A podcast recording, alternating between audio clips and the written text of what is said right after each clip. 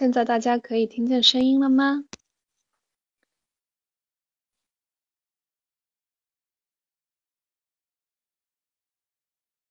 如果大家可以听见声音，就发一个一给我好吗？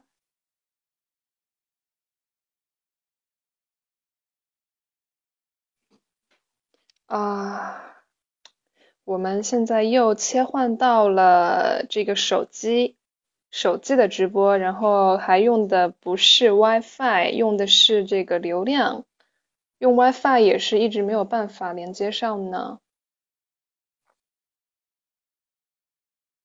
嗯，那现在开启连麦，看恩熙老师可不可以连进来。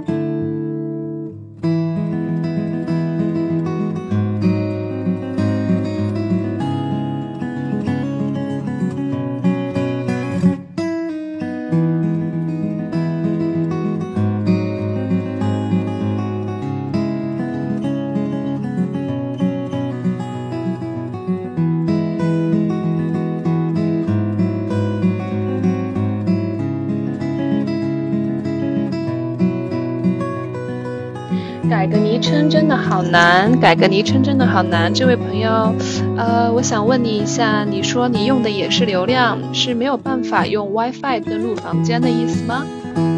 是不是没有办法用 WiFi 呀？大家其他人也是用的流量在听我们的直播吗？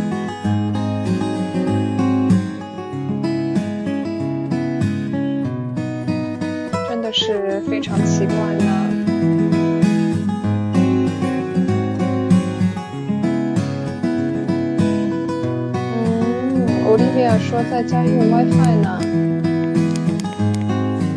안녕하세요여러분들리시나요이제우리의청취자중에아밖에있어서在外面散步，所以用的这个流量。用 WiFi，心疼老师用流量。우리청취자들다아 WiFi 우리의아나운서선생님들 WiFi가 아니라서 너무 마음이 아파요. 괜찮아요. 오히려 미안하죠 여러분들한테 약속한 시간이 8시에 보기로 했었는데 40분이나 늦어졌어요. 어휴 너무 미안해요. 我们本来约定的是要跟大家九点，韩国时间九点，北京时间八点。在直播房间见，但是又是由于这个喜马拉雅系统的问题，没有很好 跟大家进行这个直播的互动，所以我们决定还是要用流量把这一期主把这一期的直播给它做完。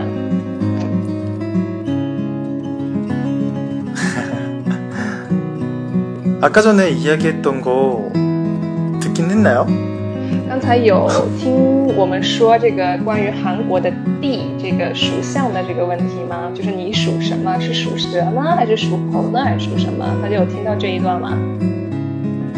아무것도 띠가 못 들었을 거예요. 뭐예요? 아니요. 음, 아무것도 못 들으셨어요. 好，把音乐关一下。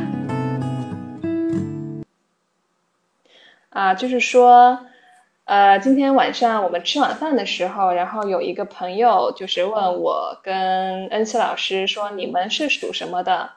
然后因为中国人的话，说自己的属相其实是一件非常容易的事情，我们从小到大就被别人问，然后我们也问别人你是属什么的啊，第一个模一样啊，所以我们就会很容易的说出来。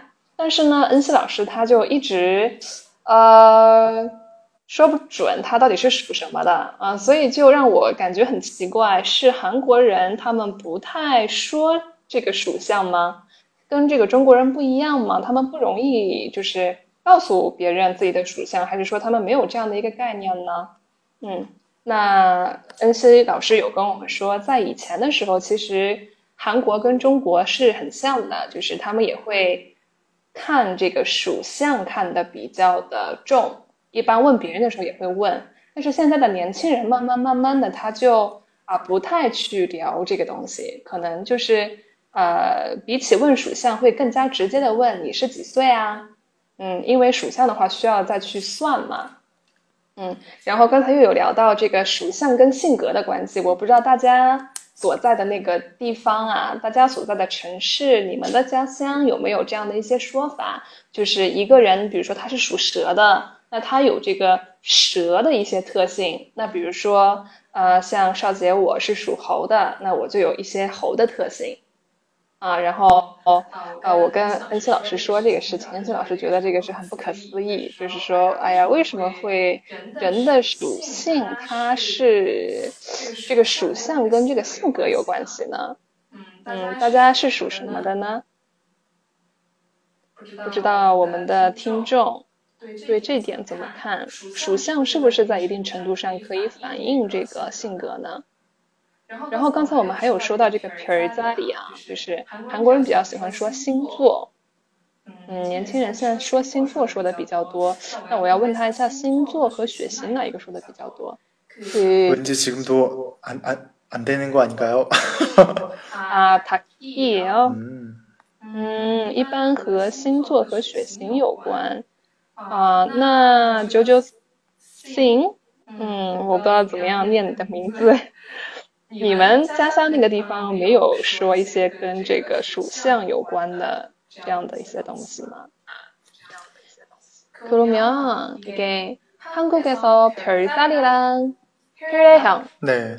많이 얘기하나요? 젊은이들이 이 말고 글쎄요. 띠 말고 혈액, 혈액형을 많이 보는 편이고, 그리고 별자리는 거의 안 보죠. 별자리 오히려 별로 안 봐요. 오히려가 아니라, 그, 오히려, 띠, 띠랑 비슷해요. 아 띠랑, 진짜요? 네, 별자리랑 거의 안 봐요. 중국과 거의 반대네요.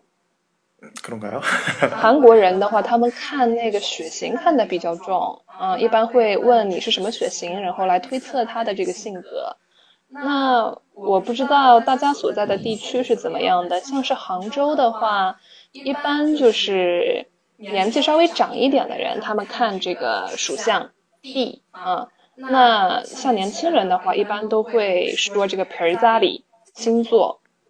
嗯，그러면 어, 은서 씨의 별자리랑 혈액형 어떻게 되나요? 그거, 그거 꼭 해야 되나요? 안 그러면 하면 안 되나요? 혈액형만. 혈액형이요? 글쎄요. 어, 글쎄, 혈액형 별로 말하고 싶지 않은데.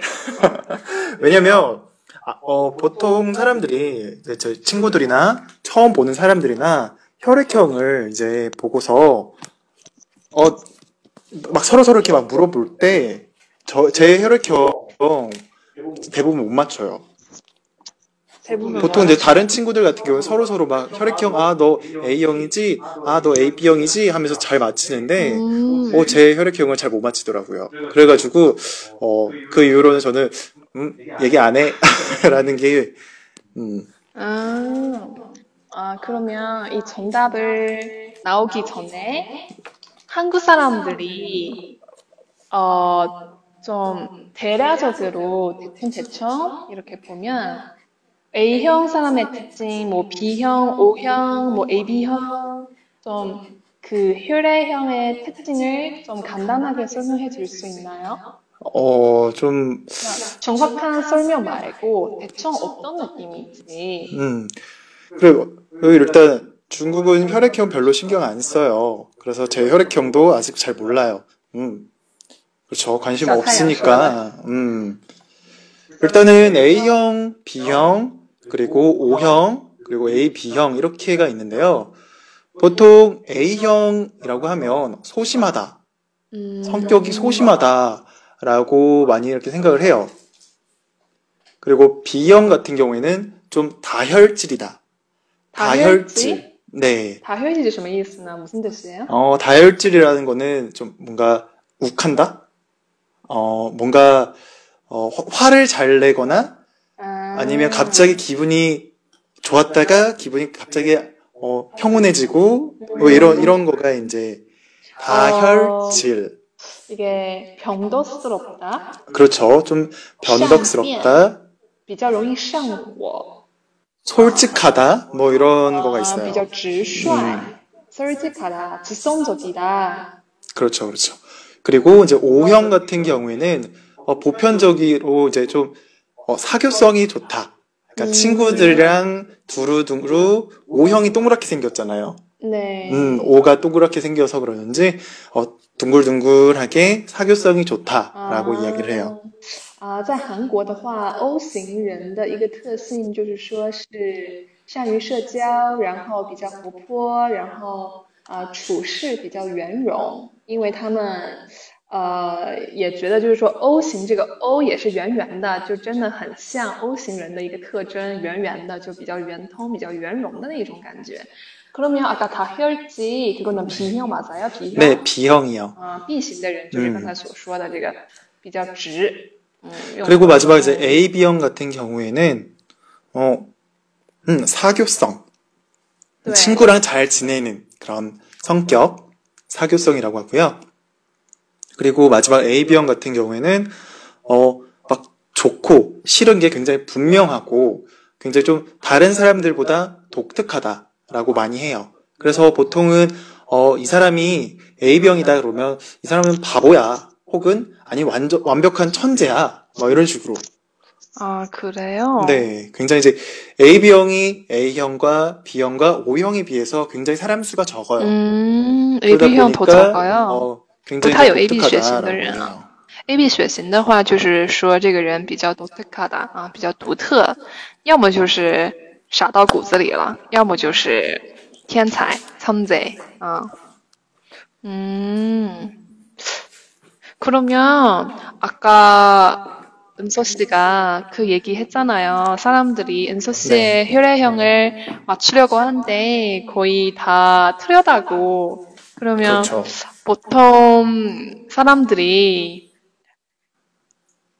무슨 혈액형으로 맞췄어요? 다 제각각이에요. 다 제각각이에요? 네. 제일 많은 답이 뭐예요? 거의 다 반반반이라서. 반반반? 네. 뭐 A형, B형, AB형, O형 막 이렇게? 그렇죠. 음. 그러니까 그거를 듣고 있으면 저는 사실 혈액형을 잘 믿지를 않아요. 네. 그러니까 다른 제 주변에 있는 친구들은 어, 너 혈액형 이, 이거지? 이래가지고 얘가 성격이 원래 이래. 음. 이런 식으로 말을 많이 하거든요. 음. 그런데 이제 저는 그게 항상 이제 주변 사람들이 제 서- 혈액형도 제대로 못 맞추고 네.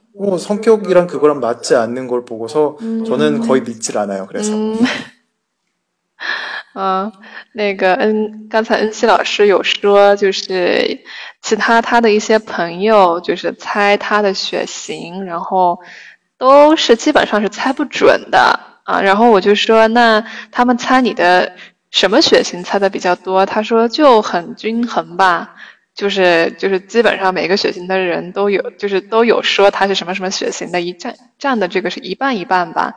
我们的听众觉得我们恩熙老师他应该是什么样的血型呢？우리청취자친청취자친구들어은서선생님의혈액형어어떤혈액형인것같아요 어떻게 알겠어요? 아니 이게 네. 이게 컨텐츠를 들으면서 아 이런 것도 조금 드러나지 않을까 싶어서 에이, 네 예, 그렇지 한번 않아요. 물어보려고요. 음, 아닌 것 같아요. 어, 이렇게 들어보니 제 A, 저는 A형인 것 같아요. 음 아까 음, A형 무슨 특징이죠? A형, 좀 소심하다. 아 소심하다, 꼼꼼하다. 小心谨慎 어, 啊 A 型， 꼼꼼하다. 음 음. 소심하고 꼼꼼하다. 음. 근데 진짜 좀 별로 저는 시- 음, 잘 믿질 않아요. 잘 믿지 음. 않아요. 네. 그리고 이게 퓨레어는 약간 중국 사람들도 옛날에 좀 열폼 있었는데 금방 시원해졌어요.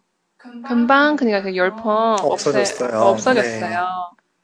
네. 근데 별자리랑 아니에요, 띠는. 계속 사람들이 많이 얘기해요. 별자리랑 띠, 특히 별자리. 음. 예. 왜 별자리라, 그리고 아까 뭐였죠? 띠? 음. 그걸 왜 그렇게 보는 거죠? 이게 그 중국의 이런 전통 문화 중에 이게 있어요. 어, 한국도 있지만 뭐 사주, 팔자 이런 거 있잖아요. 그래서 일단은 연도를 들어가니까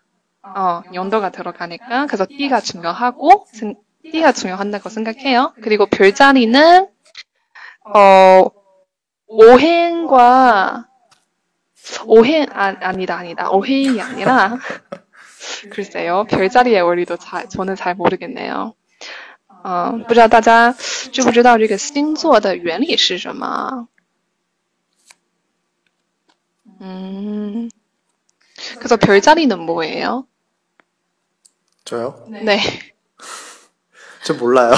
몰라요. 네. 그러면 어떤 어떤 별자리 있는지 알아요? 네, 알죠. 아, 그 이름 혹시 알려줄 수 있어요? 그 별자리 이름 제가 옛날에 배워본 적이 있는데 너무 어려워서 기억이 안 돼요.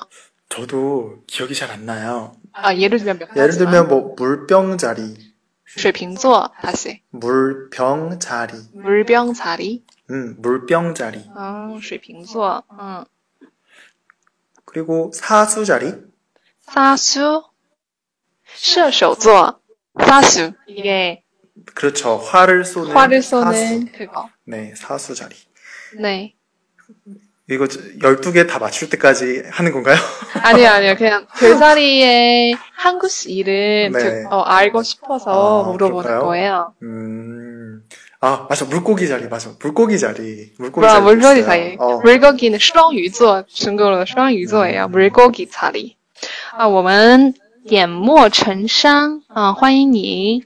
会说会说中文吗？嗯，会说会说。 저는 이, 이 주제 별로 안 했으면 좋겠어요. 제가 너무 몰라요. 네.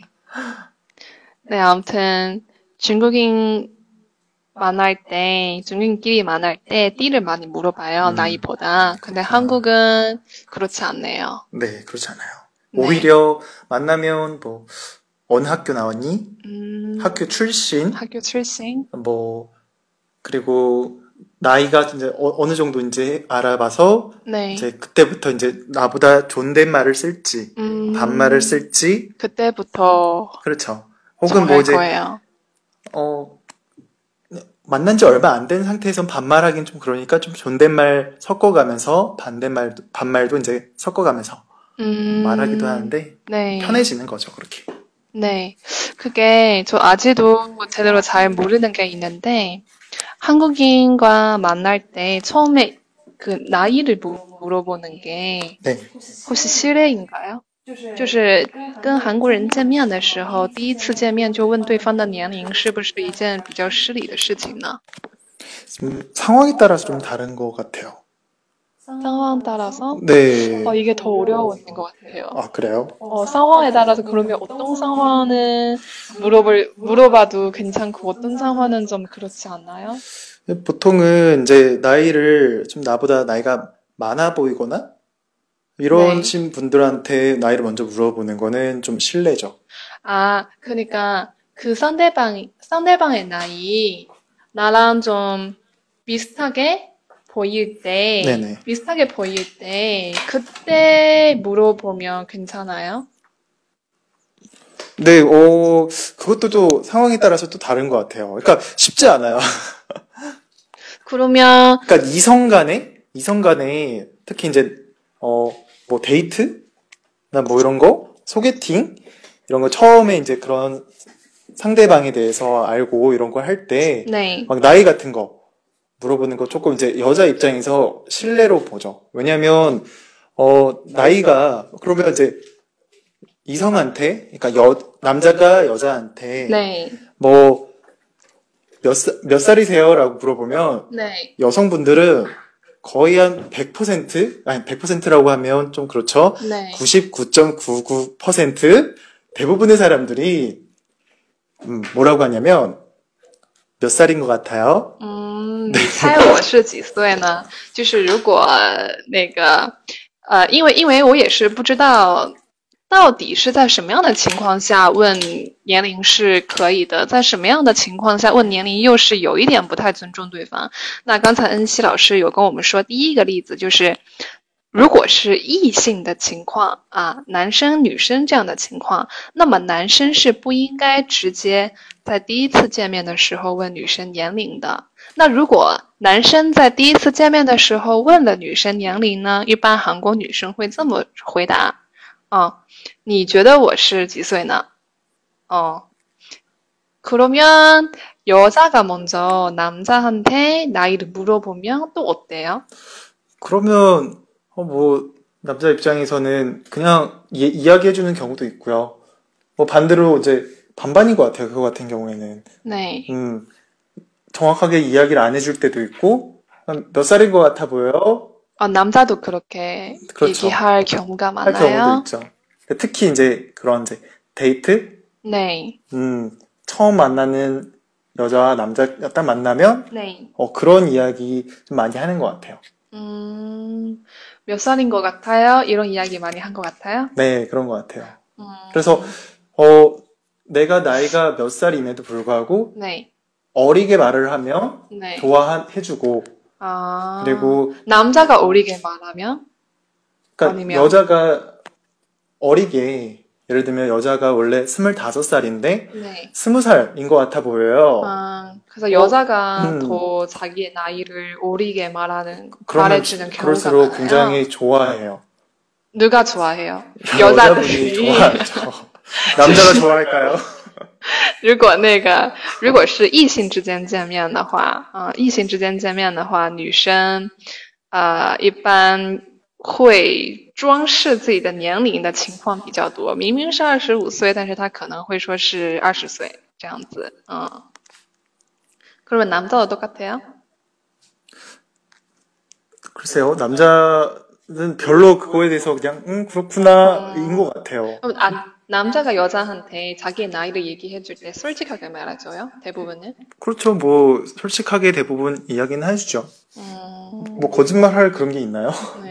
아, 거짓말하는 사람들도 있겠죠. 네. 사람들이 별의별 사람들이 많이 있으니까. 음, 알겠습니다. 아무튼 이성끼리 이게 눈치 처음에 보면서 만날 때, 하는 거예요.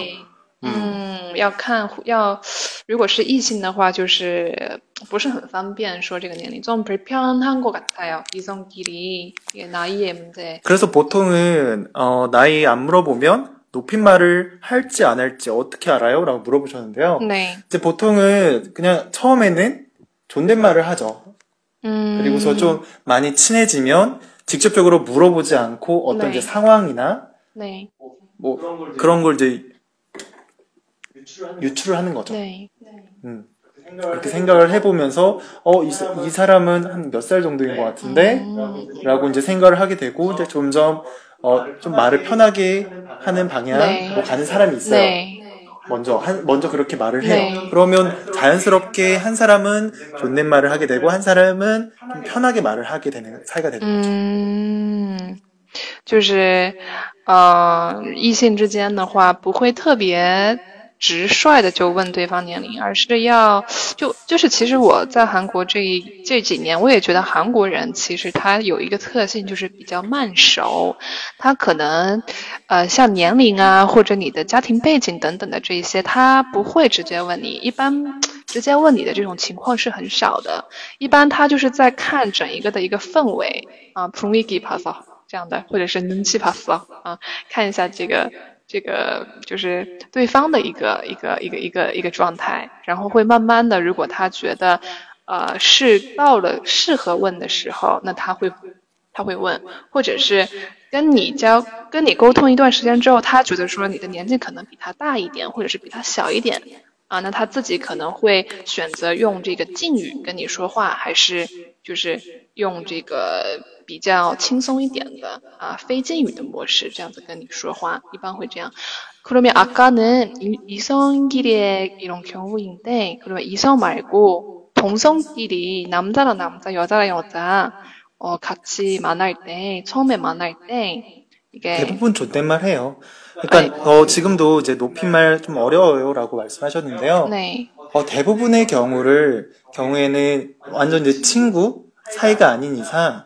다 존댓말을 해요. 나이 차이가 네. 정말 누가 보더라도 나이 차이가 굉장히 많이 나 보이더라도 처음 만나는 사람 친하지 않는 이상 네. 음, 높임말을 서로 간에 해줘요. 음. 존대를 해주는 거예요. 음, 네. 서로 간에 아 나이가 많으신 분들은 어린 사람한테 네. 존댓말을 하면서 어, 내가 너의 말을 충분히 존대를 해주면서 들어주고 있어요 라는 걸 표현해 주는 거고 나이가 어린 사람도 아 상대방이 어 네, 훨씬 나보다 나이가 많아 보임에도 음. 나한테 이렇게 존대를 해주고 배려를 해주는구나. 음. 아, 난 배려를 받고 있구나. 그럼 음. 나도 이분한테 잘 말을 해야겠다. 라는 생각이 드는 거예요. 啊，就是第一次见面的话，不管是呃年纪多大，大家都会用这个 no p i m e r 都会用敬语啊。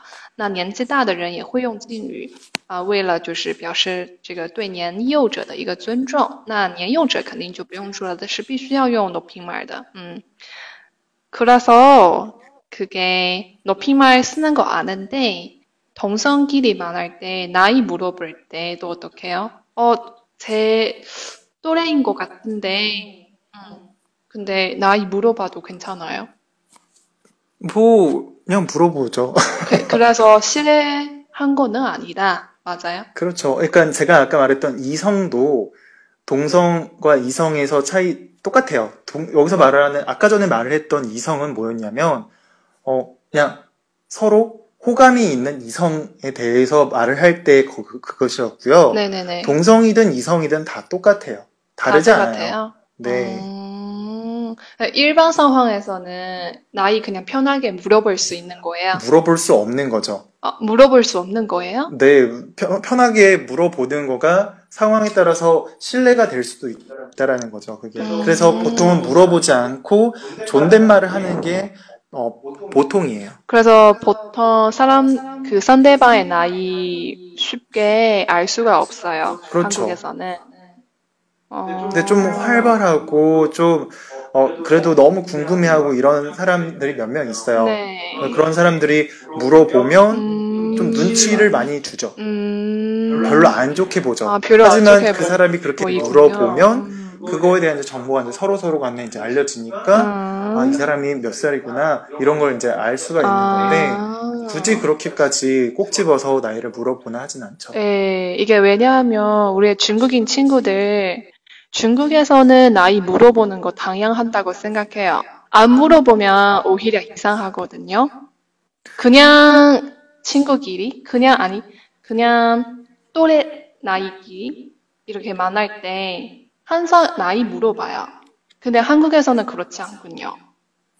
그렇죠. 이제 어린 어린 친구들 같은 경우에는 뭐 한국 사람들도 마찬가지예요. 어린 친구들끼리 어 너 나이 몇 살인 것 같은데 내 또래 같은데 하면서 이제 뭐 초등학생, 중학생, 고등학생, 뭐 대학생들도 좀 어린 대학생들 같은 경우에는 그럴 수 있어요. 그런데 이제 사회생활을 하는 사람들은 쉽지가 않다라는 거죠. 음. 사회생활을 하면 그 사회생활을 하면서 지위가 각각 있기 때문에 그것을 이제 최대한 존중을 해줘야 돼요. 그래서 음. 어, 함부로 나이를 물어보는 건 굉장히 실례예요. 음, 알겠어요. 굉장히 어려운 주제를 계속 얘기, 이야기해가지고 다들 조용히 하잖아요.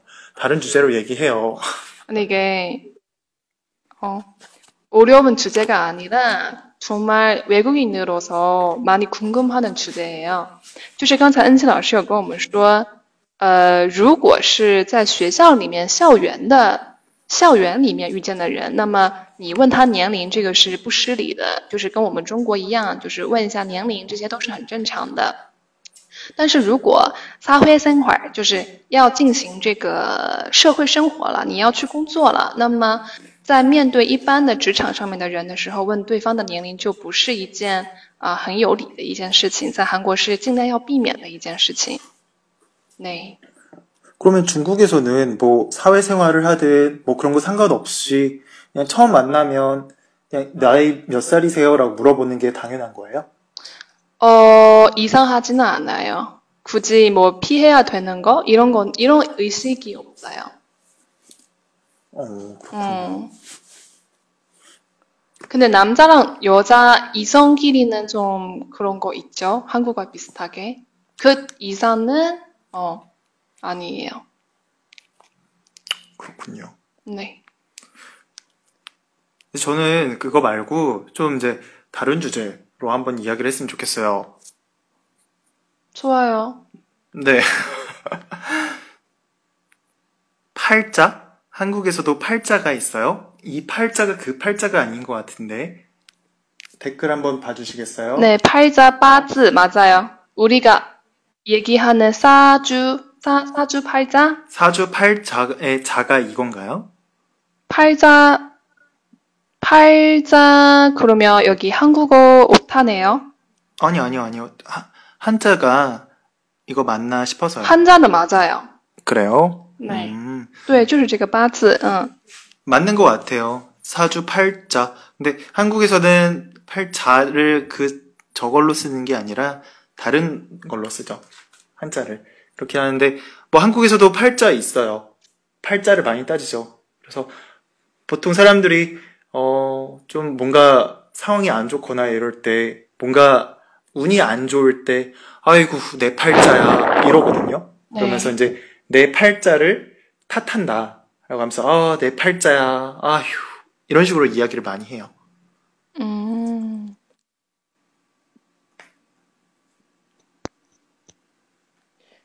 一般在韩国，呃，如果就是发生一些不太好的事情，发生一些不太好的事情，那韩国人就会感叹说：“哎呀，我的八字怎么回事儿啊？”嗯，是这样子的。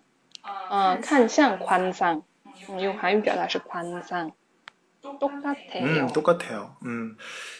근데 저는 개인적으로 궁금한 게 있는데, 며칠 전에 제가 그 소걸 씨한테 퇴직한 이후에, 그러니까 일반, 네, 일반 항상, 사람들이, 네.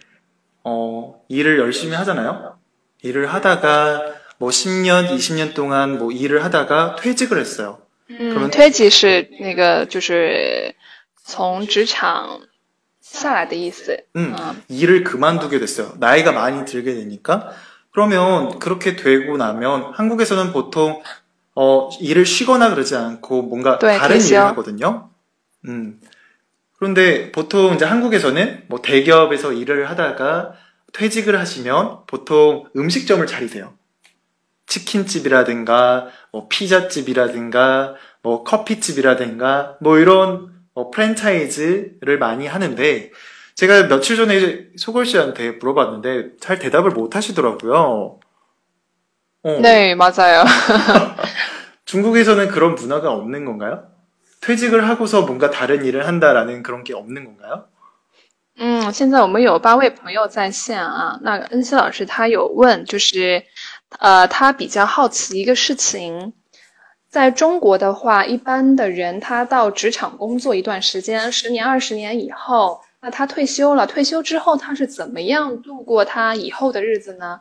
啊、在韩国的话，有很多人选择这个 franchise，呃，刚才有说这个 franchise，那 franchise 它是呃连锁店的意思，比如说 chicken 啊、我们的炸鸡连锁店，或者说是披萨啊、去卖这个披萨，就是开这样的一些连锁店。啊、然后中国那边是怎么样一个情况呢？嗯，想问一下大家，因为前几天的时候他问我这个问题，然后我没回答上来，因为 我认识的大人们一般都是创业的，嗯，很少有在公司里面工作的。네, 친구들한테 물어봤어요.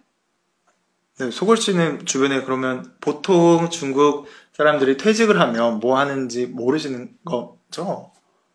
그냥 집에서 쉰다는 거죠? 어, 글쎄요. 아, 중국에서 우리- 퇴직 후에는 보통 손자 손녀를 대신 키워요. 음, 嗯，思雨说可以在做其他工作，或者在家带孩子。다른일하거나집에서아이를키키우거나。 음, 嗯，一般做什么样的工作呢？思雨。 제가 아는 어른분들이 사업하거나 이게 뭐 선생님, 의사, 어 그런 나라의 기관에서 일하는 사람들이 많아서 어, 대기업에서 다니는 사람 글쎄요 한 명도 없는 것 같아요. 그렇군요. 네. 有的职业退休后还可以再聘用. 우리 올리비아 씨가 어, 퇴직 후에 다시 회사 다닐 수도 있고요. 음, 그리고 회계사, 뭐 선생님, 음, 会计教师, 아, 教师또 될 수도 있고, 선생님도 될 수 있어요? 也可以做老师吗？ 음. 어, 이거를 한번 그 직접 통화해가지고 한번 이- 이야기를 해볼까요? 한번 통화 걸어주세요. 嗯，大家连麦一下。嗯， 저랑 한국어로 좀 대화 좀 해요. 우리 小太阳 씨가 그리고 매일 광장무용을 춰요. 당장무용이요? 이게 광장무용 혹시 아세요? 광장舞. 어, 이게 네. 뭐냐면 태극권. 아주머니들이 아줌마들이 네, 태극원이 아니라 넓은 광장에서 네네. 같이 집단적으로 집단으로 에어로빅? 에어로빅 어 아니다 에어로빅이 아니라 그냥 춤추는 거예요. 엄마 따라 춤을 춰요. 같이 집단으로 에어로빅. 에어로빅 아니에요. 춤 춰요. 춤 춰요? 네. 어, 오빠가 생각한 그런 에어로빅은 아니에요. 어, 이게 뭐죠? 이걸, 우리의 特色, 우리의 특색이래요. 아, 특색이에요. 음, 嗯啊，对，所以有很多很多那个年纪年纪比较大的人跳广场舞，然后还把自己的小孙子、小孙女一起带着， 蛮有爱的一种画面。그래서보통아어할아버지할머니들 네네. 광장에서 춤추면서 자기의 손녀 음, 어들 데리고 같이 춤춰요. 이런 같이 이런 춤춰요? 모습 진짜 많이 음, 봐요. 어, 그러면 그거를, 어, 누가 딱 몇 시에 만나자 이래가지고, 그렇죠. 아, 계획적으로 계획적으로 동아리처럼, 어, 동아리처럼 동호회처럼. 운영해요. 아, 그러면 뭐 거기 앞에서 이렇게 추워요 하면 손 올려요 그러면 손 같이 올리고 네, 처음에 앞에서 가르쳐주는 선생님도 있어요. 아, 네. 그 후에 다 어, 하습하게 되면 그러면 리더 없이 똑같이 해요. 어, 그리고 항상 춤 잘 추는 멤버들이 있어요. 그 집단에서. 음, 그리고 그 특색이 한 지역뿐만 아니라 중국 거의 많은 지역에서 네. 어, 이런 장면만 보통 한국에서는 물론 그게 있어요. 한국에서도 그렇게 하는데 저 본 적이 없네요. 당연히 본 적이 없죠. 한국에서는 왜요? 광장에서 하지 않고 건물 안에서 하니까요. 아, 건물 안에서요? 그렇죠. 건물 안에서 노래를 틀어놓고서 춤을 춰요. 에어로빅. 어, 에어로비로? 네. 어. 신나는 음악을 틀어주고 막 아. 살 빼는 운동처럼 하는 거예요. 그냥 근데 그 나이는 어떻게 돼요? 굉장히 그들이? 높으시죠. 嗯，刚才恩熙老师有跟我们说啊，韩国的话呢，韩国人不会在广场上跳舞，但是他们都会去这个 k o m m u r a n e k o m m u r 就是建筑物，一般会到这个建筑物里面，然后呢，新的嗯吧，就是呃，怎么说呢，让人很亢奋的音乐，嗯、然后听着很亢奋的音乐，然后大家一起来做 Alobi，Alobi 就是呃健身操。 啊，这个舒展身体的这样的健美操，嗯， 네, 건물 안에 있고 보통 然后也是大树大妈， 전면 거울이라고 하죠. 벽에 거- 음, 거울이 거울이 엄청 큰 게 있어요. 있어요. 쫙 있어요. 对， 그래서 사람들이 그 거울을 보면서 그 아이돌 연습생들이 거울 보고 춤추고 연습을 하잖아요. 그렇죠， 에어로빅 对对 영어예요, 对， 영어. 네. 它是一个外来语，嗯，aerobic，空日 안내，对，小太阳嗯你打的是对的 그 우리 헬스는 아- 알죠? 헬스. ，health 就是健身的意思， 네네. 헬스장에 가면 막 헬스 용품들 막 많이 있고 사람들 거기서 운동하고 하잖아요. 对， 어, 그런데 이제 그 헬스장 한 켠에 커다랗게 공터가 있는데 그 공터에서 하기도 하고요. 嗯， 아니면 아예 그 헬스장과 별개로 따로 있는 경우도 있고요. 어, 근데 이게 건물 안내, 뭐 예를 들면 헬스장 안내 이렇게 하면 보통 사장님이 있지 않나요? 그쵸. 돈 내고 하는 거죠. 啊，就是他们如果是要去那个什么健身房里面跳健美操啊什么的，大叔大妈们，他们都是付了钱去跳的。 但是我们中国不是啊，那 중국인들이 아니에요. 중국인은 밖에서 무료로. 아, 무료로 해요? 네, 당연하죠. 유료로 하면 이게 어 왜, 왜, 왜? 이게 대중 문화가 아니라 대중 소비라고 생각해요. 그래서 음, 알아요. 对，黑市长。 잘 이해가 안 되네요. 呃，我们改个昵称真的好难说。跳广场舞的大叔大妈可霸气了， 篮球场被他们占用了。이 친구가 그 지역에서 자기의 지역에서 네. 농구장 네네네. 보통 막 젊은이들이 음, 농구하잖아요. 그렇죠, 그렇죠. 근데 이런 아저씨 아줌마들 때문에 춤추는 것 때문에 네. 농구 못 하고 있대요. 아, 아, 그 정도예요? 아무튼 인기 많나요. 음, 이런 문화 아마 시작한 지 3년이 된 것 같아요. 3년? 3년. 별로 안 됐네요. 네, 별로 길지 않나요. 새로운 문화예요. 어, 예- 옛날에 뭐 그 중국 영화나 뭐 이런 거 봤을 때, 어, 막 이렇게 태극권인가? 그거는 태극권이에요. 그건 태극권이에요. 태극권. 그건 태극권이고. 다른 거예요? 네, 지금은 신, 신나는 음마랑 아, 신나는 춤. 아, 그렇군요. 그래서 지역마다 또 경진 대회 같은 것도 있어요. 네네. 네, 아줌마 아저씨들이 음. 이 춤추면서 서로 경쟁하고 우리 동네 1등 아, 이런 것도 있어요. 한국에서도 그 에어로빅 그 1등 이런 거 해요. 아, 이런 거 대회? 있어요. 네. 네. 네, 그래서 아까 퇴지에 대한 이야기 했다가 퇴직을 하면 그렇군요. 이제 중국 사람들은 퇴직을 하면 뭐 일을 하거나 일을 하지 않으면 아이를 보거나 그렇지 않으면 뭐 광장에 나가가지고 춤을 춤추요. 추는군요.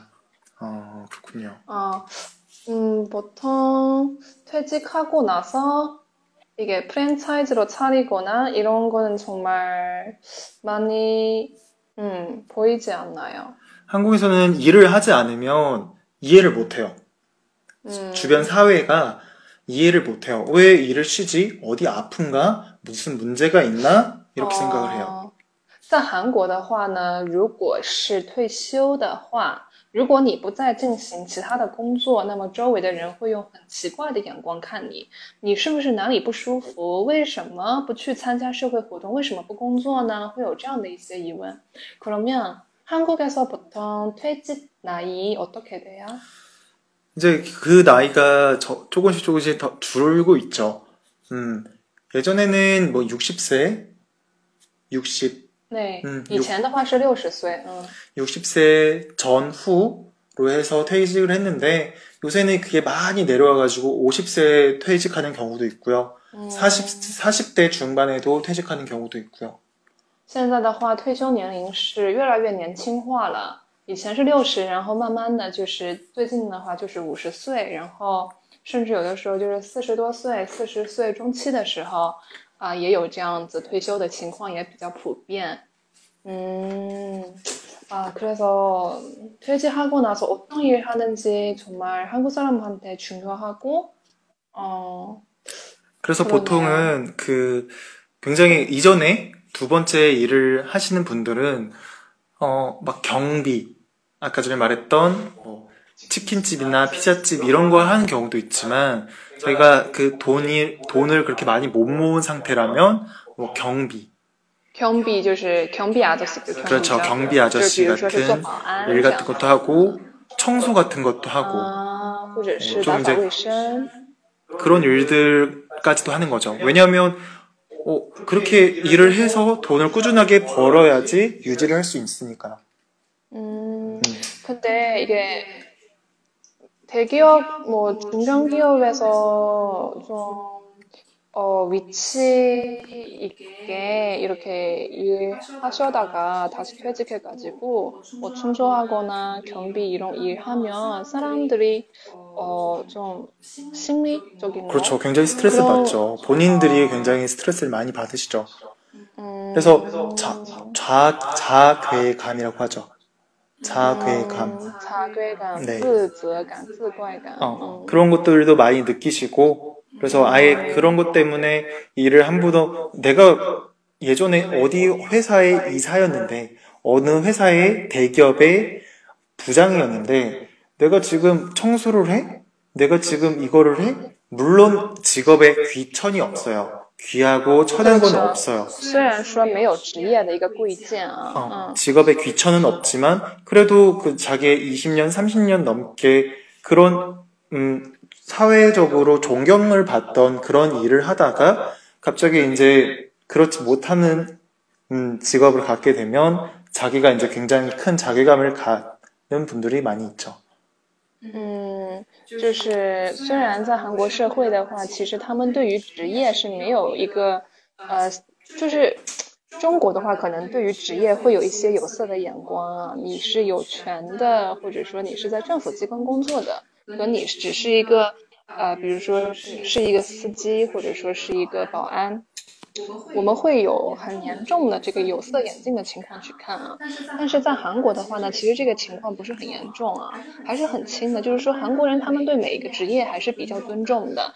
那我在韩国这一段时间下来，我也是有发现到这一点。我当初第一次来韩国的时候，其实我有一个比较特别的感觉，就是说韩国人他们对于一些弱势啊、不能说是弱势的，就是说我们中国人看起来好像没有那么好的职业的那一些人，他们是非常尊敬的。啊，让我第一次就是受到冲击的，就是坐这个公交车。韩国人他们每一个人上公交车的时候，一定要向这个司机问好，然后每一个人下车的时候，也一定会跟那个司机说一声谢谢。啊，所以这个是让我觉得，就是，呃，可能就是说是文化差异比较大的一点。嗯，然后刚才恩熙也有说，虽然在韩国是没有这个 quý ton，就是贵贱之分对于职业，但是呢，呃，如果在大企业或者说在一般的企业里面，他是部长，是一个有职位的人，他工作了一段时间之后，他退休了，然后去做一些保安啊这样子比较啊简单的一些工作，那他的内心还是会觉得呃没有办法平衡。嗯，그렇군요。哦， 근데 이거 지금 음. 끊겨서 들리는 것 같은데 다들 잘 들리시나 모르겠네요. 大家可以呃听见我们的听见我们的刚才的对话吗？啊，恩熙说可能听的时候有一点不是很流畅，你们那边有一样的情况吗？ 음, 그리고 여기서 보통 한국의 노인분들이 건강을 위해 무슨 운동을 해요? 라고 물어보셨는데요. 글쎄요, 제가 아는 운동 잘 모르겠고요. 산책을 많이 하세요. 왜냐면 한국에서는 그 노인분들이 지하철을 공짜로 이용할 수가 있어요. 그래가지고 뭐낮 시간대 가보면 사람들이 별로 많이 안 다니는 그런 시간대 가보면 지하철에 노인분들이 굉장히 많아요.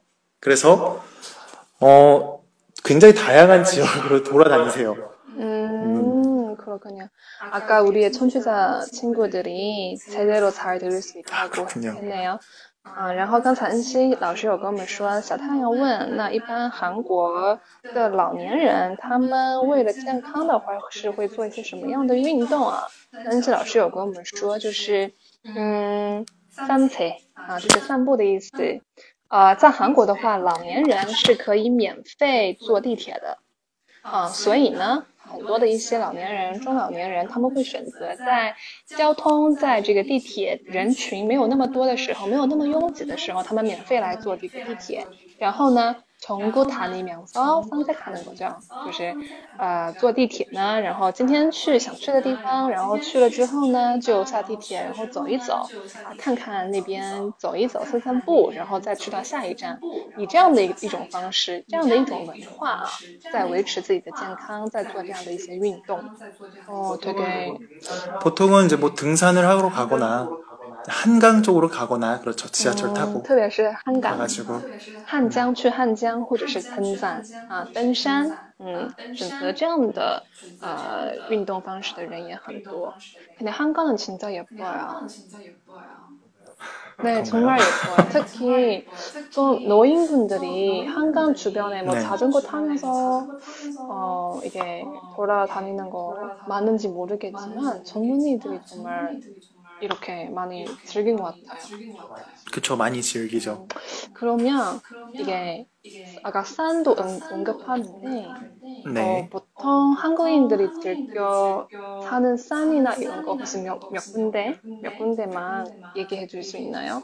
글쎄요. 한국인들 즐겨 찾는 산이라 일단 젊은이들은 산을 그렇게 많이 좋아하는 편은 아니고요. 네. 그리고 이제 일반적인 사람들은 전국에 한국에 산이 굉장히 많아요. 음, 한국의 그 거의 70% 이상이 음. 산으로 이루어졌기 때문에 산지 음, 산지 지형이기 네. 때문에 주변에 산이 많이 있어요. 그래서 가까운 자기 집 주변에 있는 산을 평소에 자주 가다가 좀 어, 멀리 가자. 아주 뭐 북한산 음, 서울 근처에 있는 거는 가장 높은 산이 북한산이에요. 음, 서울 서울的话북한산, 네. 음. 저희 집 뒷산이 북한산이에요. 어.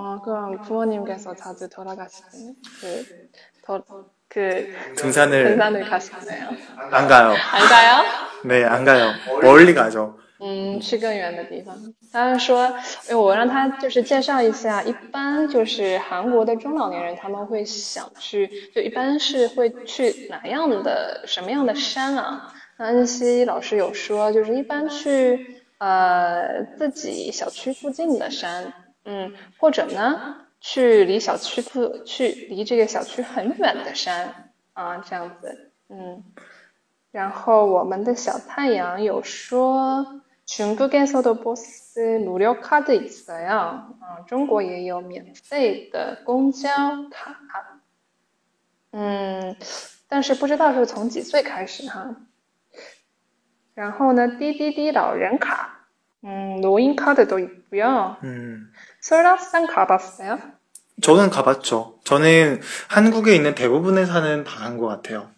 어렸을 때부터 산 많이 가봤어가지고 뭐 설악산, 지리산, 뭐 제주도에 있는 한라산뿐만 아니라 대부분의 산들을 많이 가봤던 것 같아요. 어, 부럽다. 근데 네. 왜 이렇게 산 많이 찾아가나요?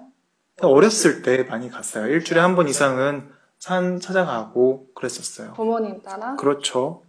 嗯，我们的恩熙老师基本上把韩国的很多名山都逛过了。 거의 한국의 명산들 유명한 산지 명산도 그렇고 탐방했네요.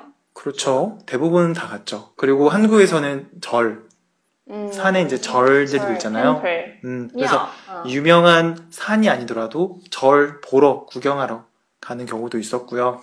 어. 그런데 좀 나이가 든 다음부터는 안 간 것 같네요.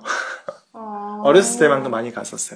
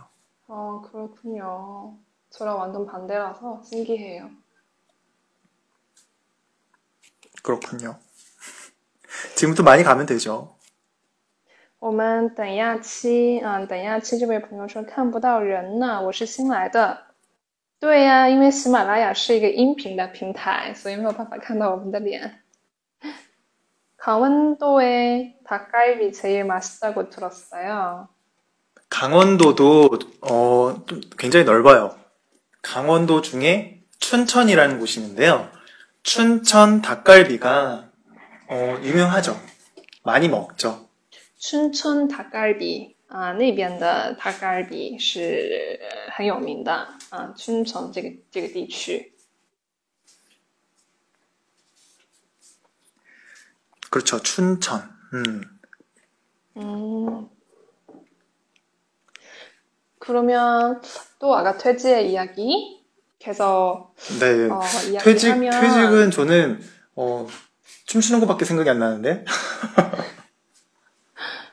아이 키우고 음, 아이 키우고, 음, 뭐 다른 직장 다니고 그렇죠. 음, 회계사 회계사. 뭐 이런 저런 거. 음. 退休以后干什么？嗯， 对，男子汉小豆腐，我们刚才在聊，呃，一般的这个工作了的人，那他们在一些公司里面工作之后，那退休了，退休以后一般干什么呢？嗯，在聊这样的一个话题。 그러면 한국에서는 보통 어, 퇴직하고 나서 뭐 프랜차이즈 하거나 뭐 경비 이런 거 해요. 좀 어, 독특한 선택, 좀 새 다른 선택 이런 케이스도 있어요. 독특한 선택, 색다른 선택이요? 어, 예를 들면 어, 작가가 되거나 뭐 그런 분들도 계시죠. 되거나 뭐 그런 분들도 있죠. 소수의 몇몇 분들은 있을 수도 있겠죠. 음. 사람들은 이제 굉장히 다양하기 때문에, 그러니까 제가 말씀드렸던 거는 보편적으로 한국에서는 퇴직을 한다 하더라도 일을 이제 거기서 끝내는 게 아니라 또 일을 해서 돈을 벌어야 된다라는 음. 인식이 아직 많이 강해요. 음, 음, 그렇다는 거고, 그렇지 않은 사람들도 굉장히 많죠. 저희 아버지 같은 경우에도 지금 퇴직하시고서 일 안 하세요. 음, 그런데 주변 사람들이 왜 일 안 하느냐라고 말을 많이 하시죠. 음. 네. 그러면 이게 음, 중국에서는 약간 그런 의식이 있어요. 특히 회사 다니는 사람들 이게 20년, 30년 회사 열심히 다녀다가 드디어 퇴직했어요. 네. 이제야 어, 내가 좋아하는 일 해야 되지 않을까. 네. 어, 그런 생각 드는 사- 사람들도 꽤 있더라고요. 음, 그래서 저희 아버지가 그런, 그런 경우예요. 아 그래요. 네. 은서 선- 선생님의 아버지께서는 퇴직하고 나서 어떤 운동을 하시죠. 어, 배드민턴을 하시죠. 하셔서 네. 원래 저희 아버지가 어렸을 운동. 때부터 운동을 굉장히 많이 하셨어가지고, 네. 음, 회사 생활 하시면서도 어, 운동 하고 싶어 하셨는데, 이제 퇴직하시고서 이제 드디어 본인이 하고 싶으셨던 운동을 그렇게 열심히 하고 계시죠.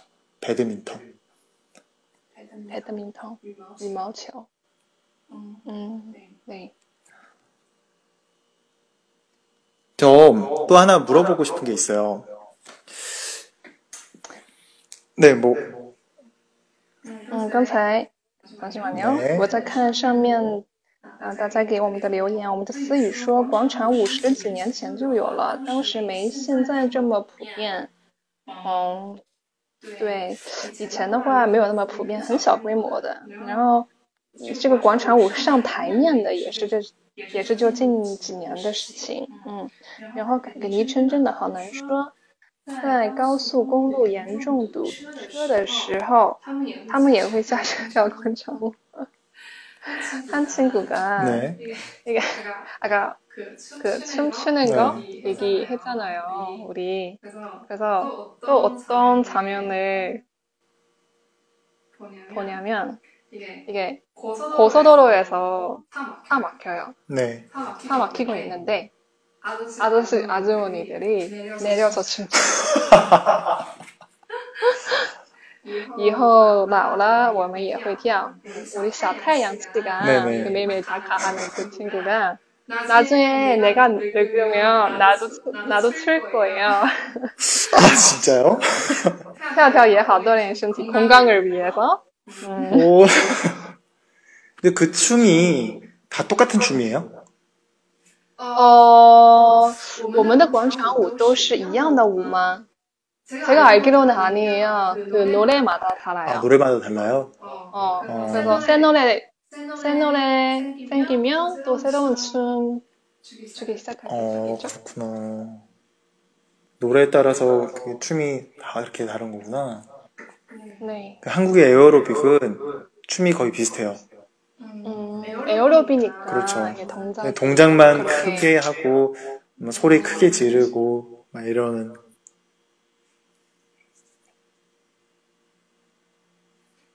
또 아까 뭐 궁금한 거. 네, 좀 궁금한 게 참 많은 사람인데 계속 어, 다른 이야기로 계속 빠져가지고 일단 저는 어 저의 이제 삶의 행복이라고 해야 될까요? 제가 이제 살아가면서 좋아하는 거, 아 이걸 하면 아 너무 좋아라고 생각하는 거가 음. 먹는 거예요. 먹는 거. 어, 먹는 거. 네, 뭐를 음식을 먹는 행복이 거. 먹는 그쵸. 거예요. 맛있는 걸 먹으면 너무 행복해요. 그리고 지금 밥을 먹으면 행복해요. 맛있는 음식이 아니더라도 내가 뭔가 먹고 있으면 아 너무 행복해요.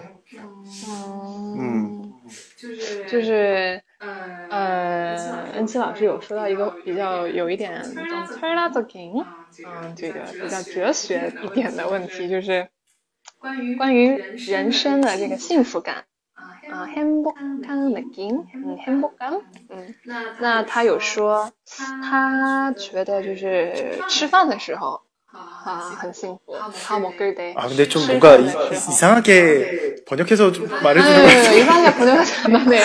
아 뭔가 불안한데 그렇지 않아요. 그렇지 그렇지 않아요? 않아요. 그런, 그런데 이제 중국 사람들은 춤추는 게 삶의 행복이다.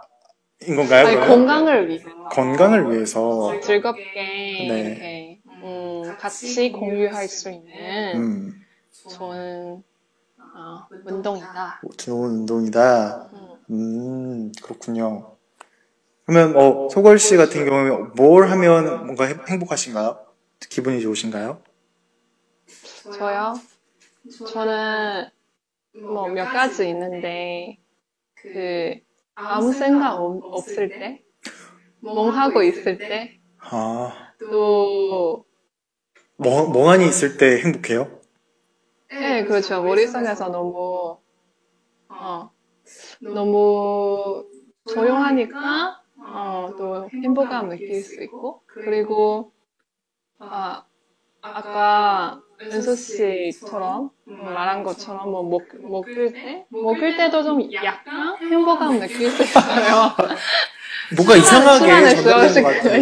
아니에요, 나밥 밥 먹는데 아 너무 좋아, 아 너무 행복해 이러지 않아요. 그런 건 아니고, 음, 삶의 행복을 찾는다면 어디에서 행복감을 느끼고 기분이 네, 좋느냐 알아요, 알아요. 거죠.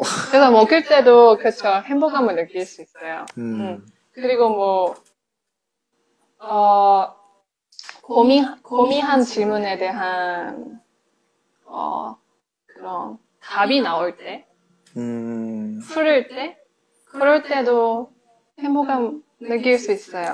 여러분도 어. 그런가요? 大家怎么样呢？大家一般什么时候会感觉到比较幸福呢？ 아, 그리고 등산, 뭐 자연에서, 뭐 산책, 이런 것도 좋아요. 그러면 우리 은서 선생님이, 어, 먹을 때만 행복감을 느낄 수 있는 거 아니죠? 아니죠. 그런 거 아니죠. 그러면 잘못 더 전달된 것 같아. 하면 음, 또 어떤데? 저는 사실 책을 도서관에 가면 저는 너무 행복해요. 어, 맞아요, 맞아요. 음, 저는 도서관에 음, 가가지고 그렇군요. 저는 워낙에 저는 책을 좋아해서 그런지 모르겠는데 어, 도서관에 가가지고 책을 고르는 그 환경 자체가 저는 너무 행복해요. 그래서 어, 이 책은 내가 봤던 거고 이 책은 내가 안 봤던 건데 어, 이 책은 내가 봤었는데 이게 뭐였더라? 뭐 이런 이런 것도 기분 좋고요. 음, 막 이렇게 골라가지고 내가 볼 걸 이렇게 많이 잔뜩 쌓아놓고서 그걸 가지고 와가지고 책 읽을 때도 행복감을 느끼죠. 음, 그래서 도서관에 있을 때 그 분위기 때문에도 행복감 느낄 수 있고, 책 고를 때도 행복감 느낄 수 있고, 책 읽을 때도 행복감 느낄 수 있어요. 그렇죠. 음, 음, 아무튼 그 중심은 책입니다. 因为因为这个书可以可以感受到啊幸福感。 전화 걸어줘요. 전화로 이야기하자.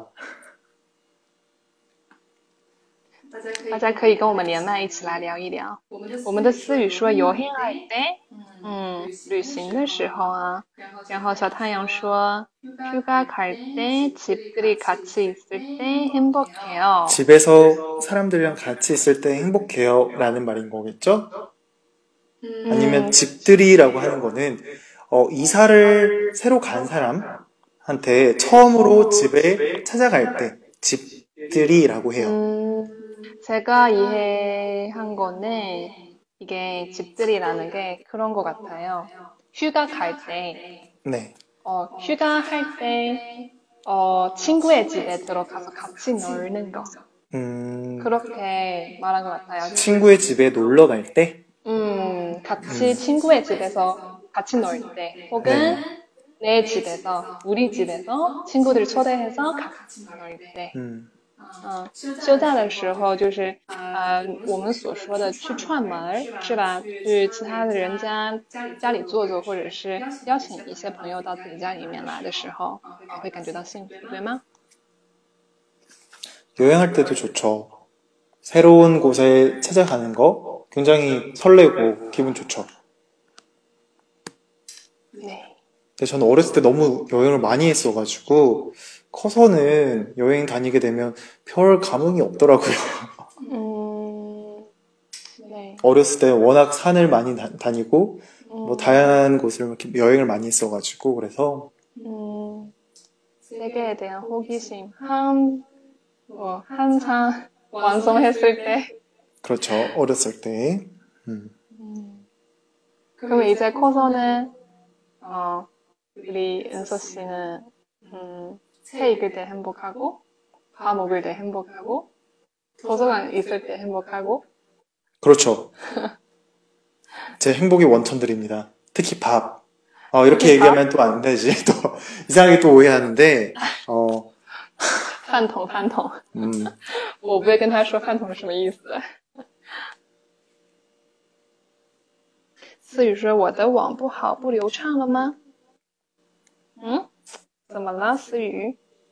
然后小太阳说：“不敢连麦。”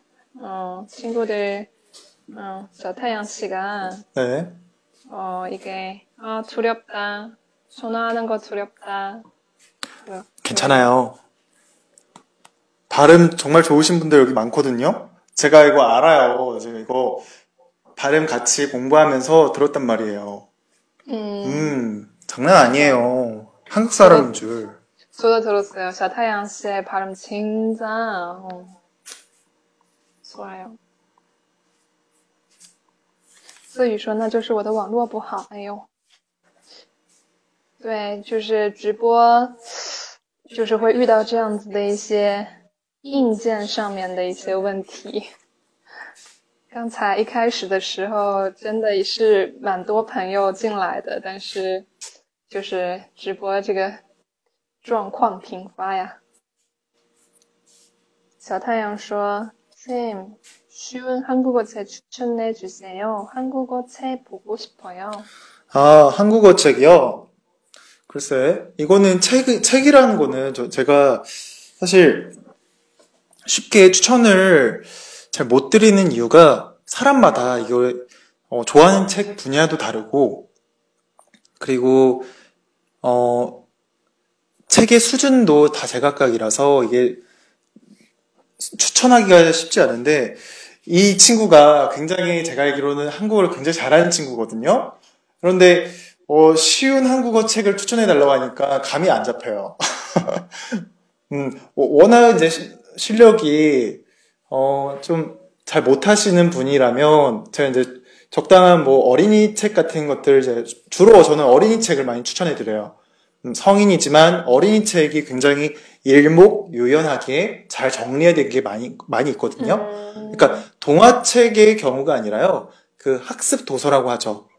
그래가지고 일반 상식이나 이런 것들 우리가 일반적으로 일반인들이 모르는 그런 내용들도 그런 학습 도서 같은데 굉장히 잘 정리가 돼 있어요. 음, 그렇기 때문에 저는 그것을 통해 가지고 한국어를 공부하라고 많이 이야기를 해요. 음, 그러면 추천해 주시면 음, 감사하겠습니다. 추천이요. 근데 워낙 잘하시는 분이라서 뭐 어, 글쎄 소설 저는 사실 소설이랑 시보다는 저, 저는 제가 좋아하는 분야는 그쪽보다는 이제 과학 도서. 嗯，他喜欢我们谢老师喜欢 아유 말투가 왜 그래요? 科学图书。 네. 음, 저는 사실 시, 어, 시는 어렸을 때 많이 봤던 것 같고, 감성이 풍부했을 때, 그때 봤던 것 같고, 감정이 매, 메말랐는지, 음, 역사책이라든가, 어, 아, 이제 좀, 对，科学夸哈。嗯 어, 과학. 지금 이제 떠오르는 책이 있는데, 그거는 이제 한국 사람이 쓴 책은 아니고 굉장히 유명한 책이긴 해요. 파운데이션이라는 책이 있거든요. 파운데이션? 파운데이션. 음. 네. 그래서 그 책을 좀 추천을 해드리고 싶어요. 공상과학 소설이에요. 공상과학? 공상과학. 공상 상상 공상 그렇죠. 상상의 음. 어. 미래 먼 미래의 어, 공상과학. 음, 공상과학 소설이에요. 근데 그 음, 그 공상과학 소설의 정말 유명한 음, 정말 유명한 책이에요. 파운데이션이라는 거가. 嗯 그 옛날에 로마 로마 제국 시대가 있었잖아요. 对， 그때 이제 흥망성쇠 그 제국이 일어나고 부흥하고 망하고 다음 시대가 오고 뭐 이런 굉장히 긴 기간을 보고서 공상과학 소설로 파운데이션이라는 음, 소설을 썼는데 어, 굉장히 재밌어요. 嗯，恩熙老师刚才推荐给我们的是一本叫做《Foundation》的书啊，《Foundation》那是属于这个空想科学。空想科学顾名思义就是啊，想象的一些想象中的科学啊，还没有变成实际，但是先有一个想象，先有一些 idea。嗯 ，Foundation 맞아요? 네, 그 외국인이 아이작 아시모프 그 로봇의 3대 원칙을 만든 사람이에요. 음. 음, 굉장히 어렵죠? 네, 나 댓글 보고 있어서 다시 어, 네네. 파운데이션이라는 책이고요. 아이작 아시모프. 아이작 아시모프는 그 작가 이름이에요. 그렇죠. 아, 네, 작가 이름이 한국 사람 아니에요. 그러니까, 어, 이분은 그 로봇의 3대 원칙이라는 그것을 만든 사람이에요. 혹시 아이로봇이라는 영화 아시나요? 한국 아, 한국 한국 영화 아니에요. 네, 헐리우드 영화예요. 모르겠어요. 헐리우드 영화예요. 그냥 한국 이름이라서 한국 이름이라서 영어, 영어 제목인데. 잘못 알아들었어요. 그래요. 네. 네. 음, 아 로버트 로버트 뭐 뭐죠? 我先看一看啊，他有给我看这个网页，嗯。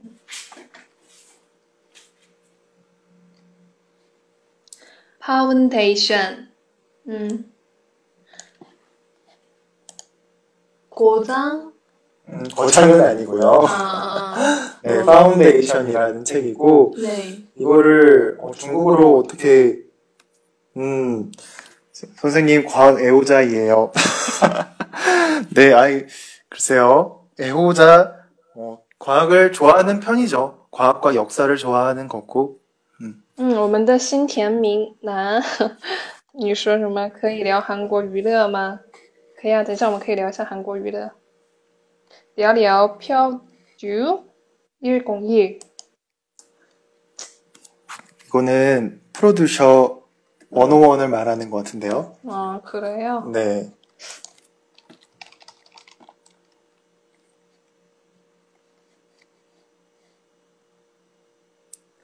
엑소. 음, 파운데이션. 이게 여자들이 쓰는 그 화장품 파운데이션으로 나왔네요. 맞아요. 이름이 이거예요. 粉底霜，嗯，直译过来的话是粉底霜的意思，有点奇怪呢。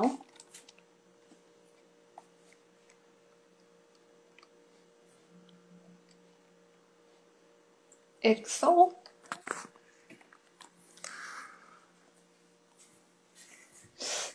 이게 최근에 나온 책이에요? 아니에요. 파운데이션? 오래된 책이에요. 고전 책이에요. 아, 고전. 네. 음. 책 추천해 하길래 제가 지금 방금 생각나는 책 말해줬어요. 네. 이 책은 사실 이제 중국어 버전으로 또 있어요. 음, 음. 그러니까 한번 찾아보시면 될 것 같고요. 일단 제가 아까 이제 쉬운 쉬운 한국어 책 추천해 주셔 추천해 달라고 하셨었는데 어, 이분한테만 제가 추천드리는 거예요. 음, 어려워요. 쉽지 않아요, 이 책은. 그래서 이걸 추천드렸던 거고요. 제가 추천하고 싶은 거는 음, 학습 도서. 그거 많이 읽으시면 좋을 것 같아요. 하습 도서? 학습 도서요. 하습 도서는 그 책의 장르예요? 네. 음, 学习图书.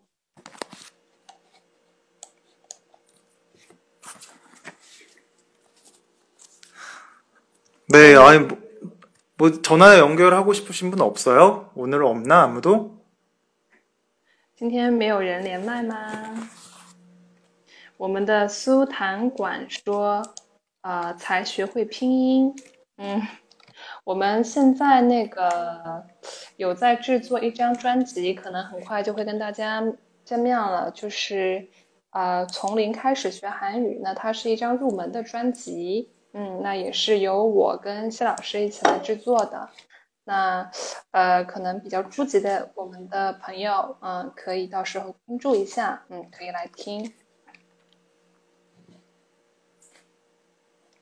然后新田明男说聊韩国娱乐，哎呀，这个话题，嗯，真的是很多东西可以聊啊。你想聊一下关于韩国娱乐的哪一些东西呢？是聊明星呢，还是聊哪一些 这个娱乐节目呢？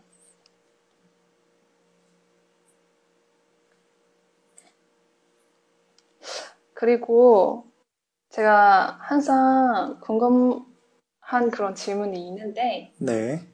한국 사람들이, 특히 직장인들이, 직장에 다니고 사람들이, 어, 아침 식사 어떻게 해요?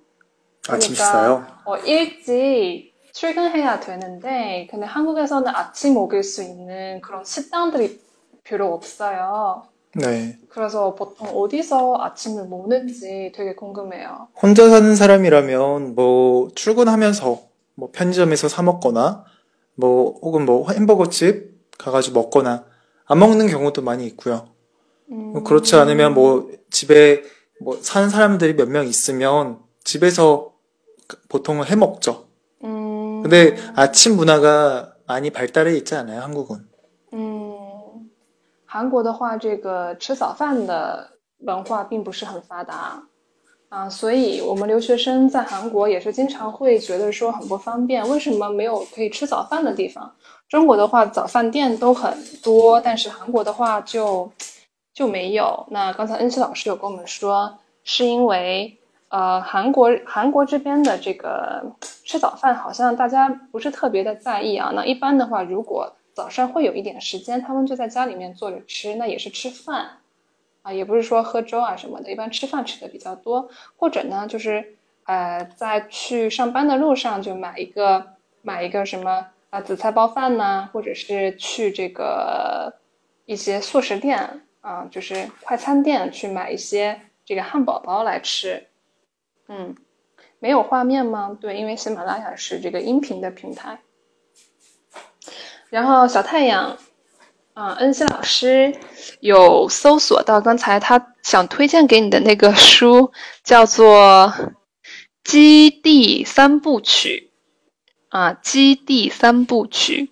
基地是那个军队基地的那个基地，不是那个我们我们我们所知道的那个基地啊，不是不是那个明星基地啊，啊，基地三部曲，啊，作者是艾萨克·阿西莫夫，是一部科幻小说，啊，分别是《基地》《基地与帝国》第二基地。嗯，该作者一生总共写了大七册的基地故事。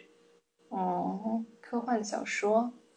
然后出版时间是一九五一年。 哦，꽤오래된책이군 요。 Foundation。嗯，对，《基地》三部曲。아침식사를꼭먹어야돼요건강을위해그렇죠 네, 여러분들은 그러면 아침 식사 뭐 어떻게 먹어요? 밖에서 먹나요? 아니면 뭐 집에서 먹나요? 大家一般是怎么吃早饭的吗？ 소골 씨는 어떻게 해요? 大家一般明天早上会吃什么样的早饭呢？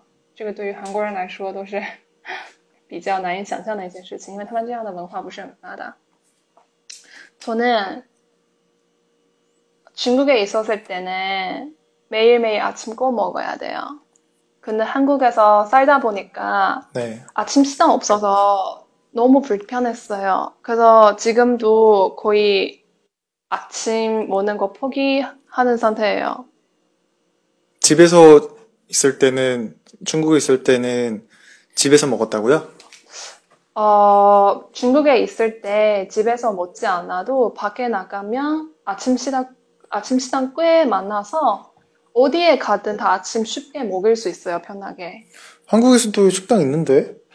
그리고 그냥 아침만 제공하는. 왜 아침만 제공하죠? 아침 메뉴가 다른가요? 네, 맞아요. 아침 메뉴가 달라요? 달라요. 이건 무슨 말이죠? 처음 듣는데? 아침, 그러면 아침에 나오는 식사가 이게 너무 맛있어. 그래서 점심이나 저녁 때 먹고 싶어. 못 먹어요? 보통은 아침 식사, 아침 그 메뉴들이 점심 때랑 저녁 때는 먹을 수 없어요. 어... 메뉴 자체가 다르니까. 그렇군요. 네. 같은 식당인데 메뉴가 다르다고요? 그래서 아침 식당 따로 있어요. 아침만 제공해요. 점심랑 저녁 없어요. 그런 식당도 또 꽤 많고, 혹은 아침, 점심, 저녁 같이 제공하는 식당도 있어요. 어, 그런데 코스가 완전히 다르죠. 음. 豆浆咋说呀?豆浆就是두유. 음. 두유. 음. 예전에 한번 먹어본 적 있어요. 어, 맛이 어때요? 어, 그냥 그랬어요. 이게 왜냐면 한국에서 중국식 두유는 진짜 별로 맛 없어서 그래요. 음. 중국에 가서 두유 먹으면 너무 맛있어요. 고소해요, 많이. 저 아침에 커피 좋아요. 음. 커피에 빵, 그리고 뭐 계란, 뭐 소세지도 있으면 소세지도 먹고, 그럼 음. 맛있죠. 샌드위치? 음. 커피 너무너무 좋아해요. 저는 근데 사실 커피는 생각보다 많이 먹진 않고 아침에 우유를 많이 먹는 것 같아요. 음, 음, 그러면 우유랑 빵 같이 먹어요? 그쵸. 우유랑 빵 같이 먹거나 아니면 콘프레이크? 음, 음. 콘프레이크, 콘프레이크는 그 작은 그쵸. 납작한, 네, 그쵸. 우유랑 아. 같이 넣어서 먹는. 다시 콘? 콘프레이크, 콘, 옥수수, 음. 프레이크, 옥수수를 납작하게 만든 거예요. 튀긴 거. 콘프레이크. 음, 아, 그래서 그거를 우유에다가 넣어서 숟가락을 이렇게 퍼 먹어요. 음, 콘프레이크. 음, 외국 외 외래어인 것 그렇죠. 嗯嗯，就是一般冲这个牛奶啊，冲一些饮品的时候，放在里面的那个 吃起来脆脆的那个一片片的那个东西，用韩语是 cornflake。嗯，noodles。对啊。 어, 아침부터 누들을 먹나요? 국수 많이 먹나요? 아침부터? 네, 아침 식사 종류 중에 식사 메뉴 중에 누도는 항상 있어요. 그리고 어. 그 누도의 종류도 꽤 다양해요. 그렇군요. 네. 한국에서는 보통 빵 혹은 그런 게 이제 빵으로 먹는 게 이제 서양식으로 먹는 거나 혹은 아니면 밥, 김치랑 뭐 찌개 도가지고 먹는 그냥 식사. 그렇게 먹는 음. 경우 말고는 글쎄요 다른 경우는 간단하게 편의점에서 먹는 그런 것들만 있고 보통은 뭐 아침 식사 그렇게 많이 하는 거 같진 않아요 그 외에. 네. 그러면 이게 오히려 야식을 먹죠 아침 대신에 점심을 먹고 저녁을 먹고 밤 늦게 야식을 먹죠. 중국에서 야식 먹는 사람 꽤 있죠. 그러면 아, 야식도 먹으면 하루에 네 끼를 먹는 건가요? 네, 그렇죠. 아침 안 먹는 사람, 야, 직장인이라면 아침 꼭 먹어요. 그쵸 힘이 나야 되니까. 嗯，其实我还喝粥的，嗯，拉面啊，吃拉面的话不太好吧。然后我们的九九说麦片啊， 不是麦片，是呃比麦片要更大一点。它这个用中文怎么说呢？因为它每个牌子都不太一样啊。这个呃巧脆滋啊，有听说过吗？巧脆滋，我只知道这一种品牌，就是啊用玉米面儿做的，或者是用一些谷物做的一些这个呃块头比较大，嗯，脆脆的，嗯。 한국에서는 아침에 라면 먹으면 부모님한테 혼나요. 무슨 아침부터 라면 먹느냐라고 하면서 막 혼내요. 그렇죠. 건강하지 않아서 그렇죠. 쉽게도 부를 수 있고요. 그래서 국수 같은 경우가 비슷하게 그렇게 취급을 받는 것 같아요. 한국에서는. 음. 아, 우리 여기에 청취자분이 물어봤는데, 우리 이 방송, 이直播, 어, 나중에도 같은 시간에 어, 할 거냐? 라는 질문 왔네요. 呃，我们的直播呢是每一周都有一次，然后呢，呃，今天其实算是第二次了，嗯，那上一次是在周五的时候，那周五的晚上大家觉得还是周日更好，所以我们今天就换到了周日。 那具体的时间的话，现在还没有完全固定下来，那可能要到时候听听大家的一个意见，嗯，大家觉得什么时候直播？更好，那我们就选在大家比较方便的时间来进行直播。嗯，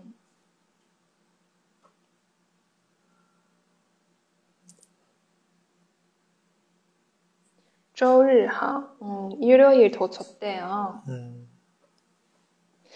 希望下一次直播的时候呢，啊，就可以啊，从一开始的时候就不要有什么失误，然后可以很顺利的跟大家一起来聊天。嗯，那啊，我们现在在线的朋友中有没有想要聊的话题，或者是大家有没有觉得嗯不太明白的，想要了解的，嗯，或者是想要有什么烦恼可以跟我们说说的，都可以。现在中国时间是晚上十点，嗯，大家是准备入睡还是嗯、呃准备起来更丰富的去活动？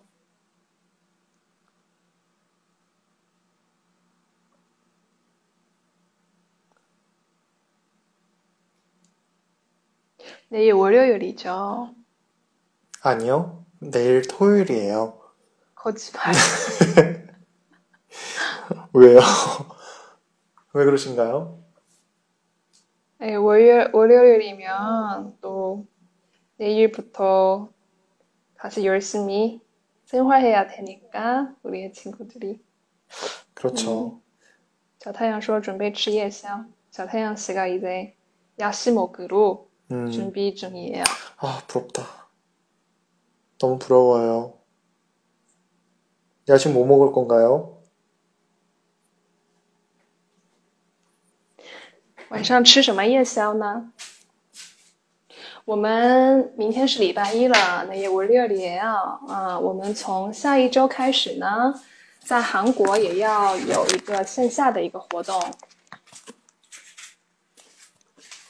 我们要去这个韩国的十二所大学，啊，韩之要去韩国的十二所大学进行这个线下的活动，啊，就是每个大学的大学生，为什么？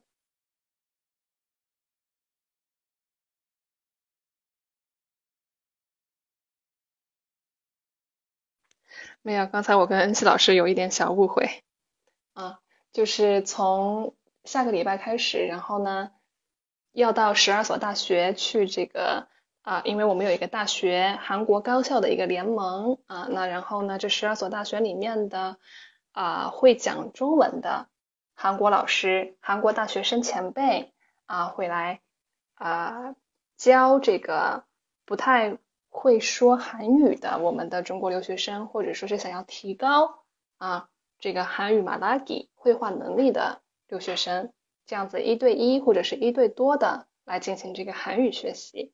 嗯，那不知道有没有朋友是在韩国的？嗯，如果有的话，你们在线下也可以啊看见我们。然后呃，我不知道现在在这个房间有没有曾经留学的同学，或者说正在留学，或者说计划打算未来以后去留学。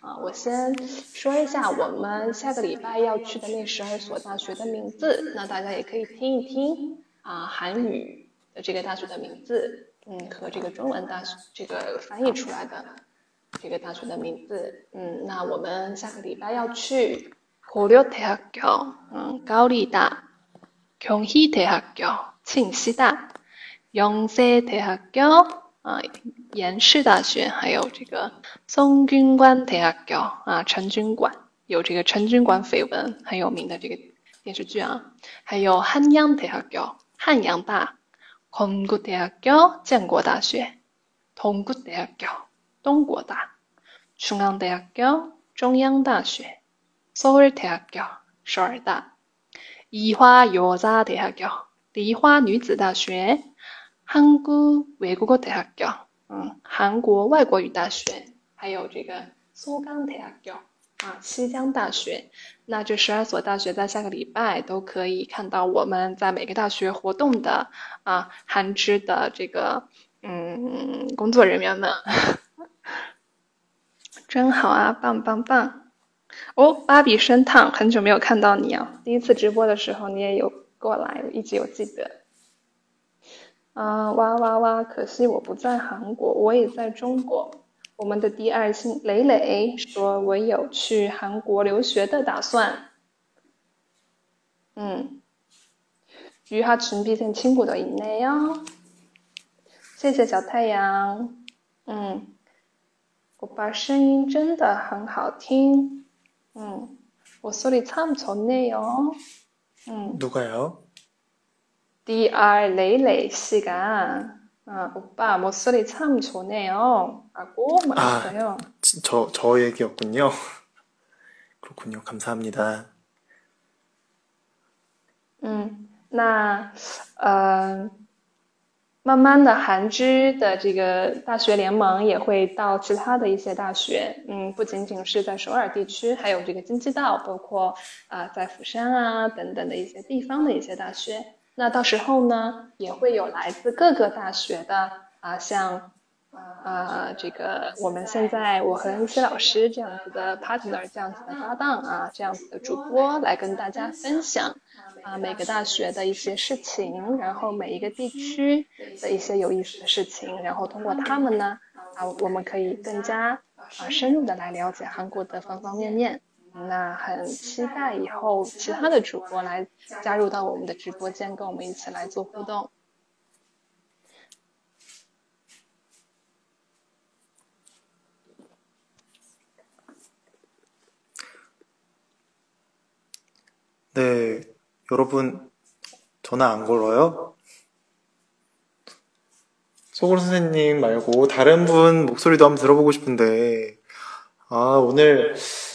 어?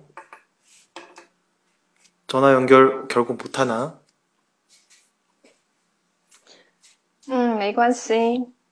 啊，总是会有有勇气的朋友会给我们打电话，就算今天没有，下一次相信一定会有。那啊，今天我们的直播呢是用手机的这个流量啊跟大家来进行对话，然后刚开始的时候有朋友说。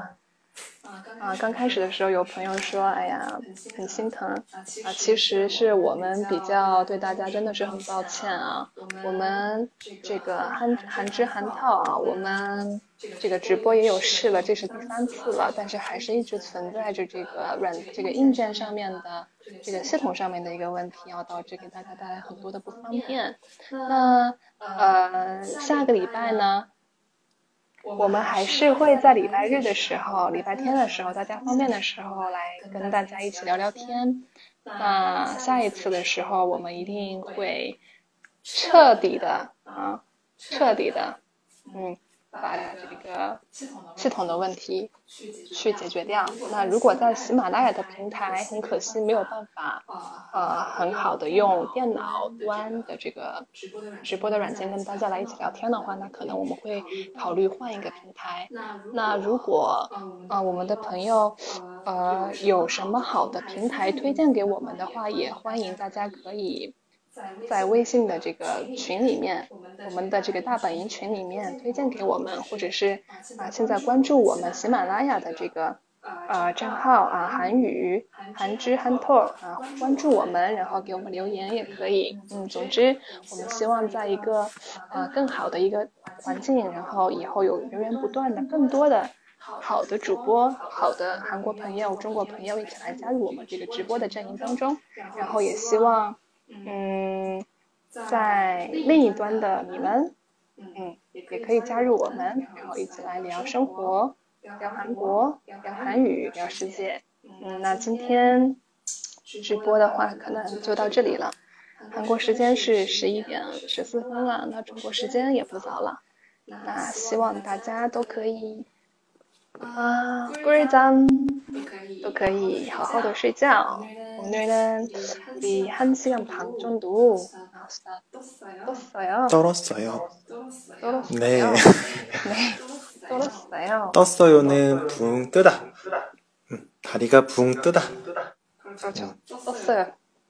떨었어요. 음, 문법적인 실수네요. 음, 진짜 좋은 방송 만들어 주셔서 감사해요.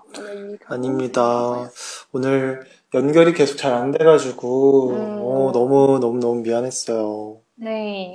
아까 우리 친주사 친구한테도 어, 만약에 다음 주 우리 이게直播하기 전에 이런 시스템 문제 뭐 해결하면 아마 다른 플랫폼에 갈 수도 있고 그리고 추천해 줄 만한 그런 플랫폼이 있으면 많이 추천해 주시고요. 음. 그러면 오늘 여기까지입니다. 여러분 잘 자요. 여러분 너무 고생 많았고요. 음, 오늘도 출석. 네, 올리비아 씨. 잘 자요. 음, 전 또 내일 시사 한국어 내용 또 올릴 테니까 그것도 잘 들어주고요. 전 지금부터 또 일을 해야 돼요. 야식 잘 먹고요. 음, 다음 주에 또 뵙도록 할게요. 잘 자요.